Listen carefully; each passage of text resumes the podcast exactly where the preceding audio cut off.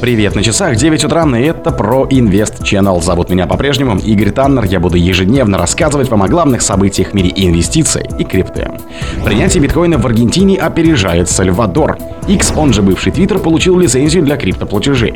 Цена биткоина превысила 27,5 тысяч долларов на фоне решения суда в пользу Grayscale. Новгородец лишился 440 тысяч рублей при попытке купить крипту.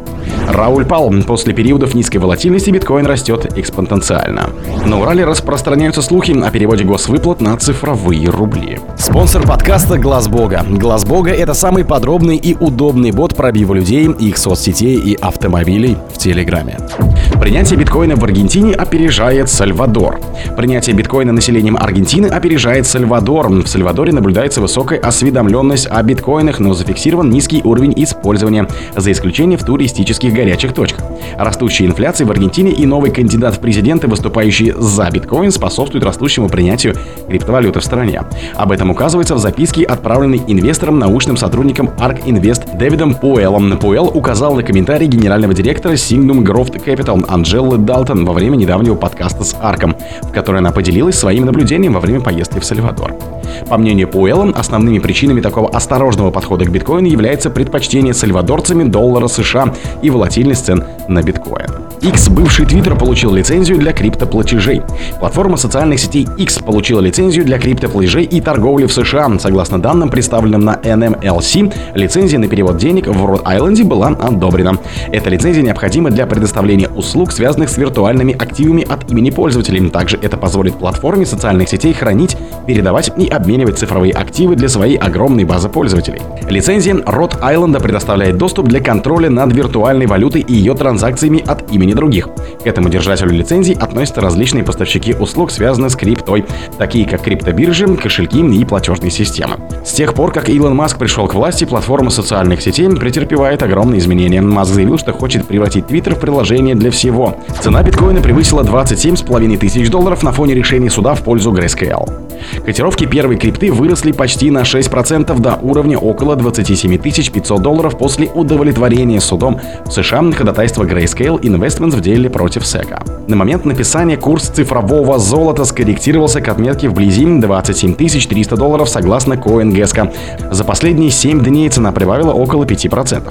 В июне управляющая активами Grayscale подала в суд на регулятора за отказ преобразовать свой флагманский тракт в биткоин ETFI. Заявку в SEC на конвертацию инвестиционного продукта компания сделала в октябре 2021 года. Апелляционная инстанция обязала комиссию пересмотреть свое решение. Судебное постановление последовало после серии обращений в SEC ряда крупных финансовых учреждений вроде BlackRock и Fidelity за регистрацией биржевых фондов на базе спотовой цены первой криптовалюты. Фьючерсы и биткоин ETFI торгуются в США с 2021 года. Новгородец лишился 440 тысяч рублей при попытке купить криптовалюту. Житель Великого Новгорода попытался заработать на крипте, но лишился почти половины миллиона рублей, потому что завел средства на мошенническую платформу. Как сообщает Новогородская УМВД, в середине июля 36-летнему новгородцу позвонил неизвестный.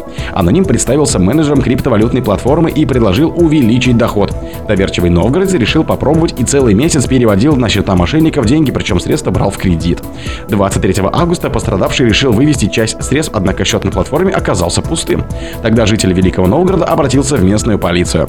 Правоохранительные органы возбудили уголовное дело по части 3 статье 159 Уголовного кодекса Российской Федерации «Мошенничество, совершенное в крупном размере». Мошенникам в случае поимки грозит до 6 лет лишения свободы. Мужчину они сумели обмануть на 440 тысяч рублей. Рауль пал после периодов низкой волатильности биткоин растет экспоненциально.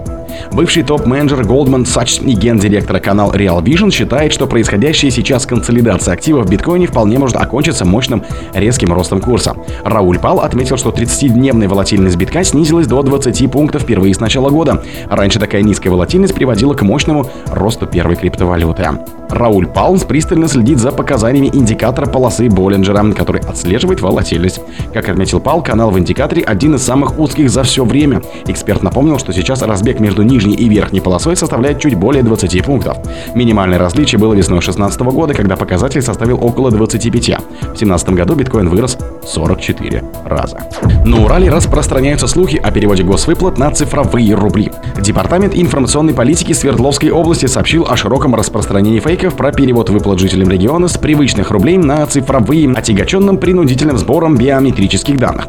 Панические сообщения разошлись в социальных сетях и мессенджерах. Чиновники рассказывают, что жители области начали всерьез приходить в МФЦ, чтобы дать письменный отказ от предоставления биометрических данных. Чиновники поспешили уведомить граждан, что информация в подобных сообщениях не соответствует действительности. Никакой процедуры перевода жителей на цифровые рубли, в том числе для выплаты пенсий, социальных выплат и зарплат бюджетникам пока не планируется. О биометрии, соответственно, тоже можно не беспокоиться.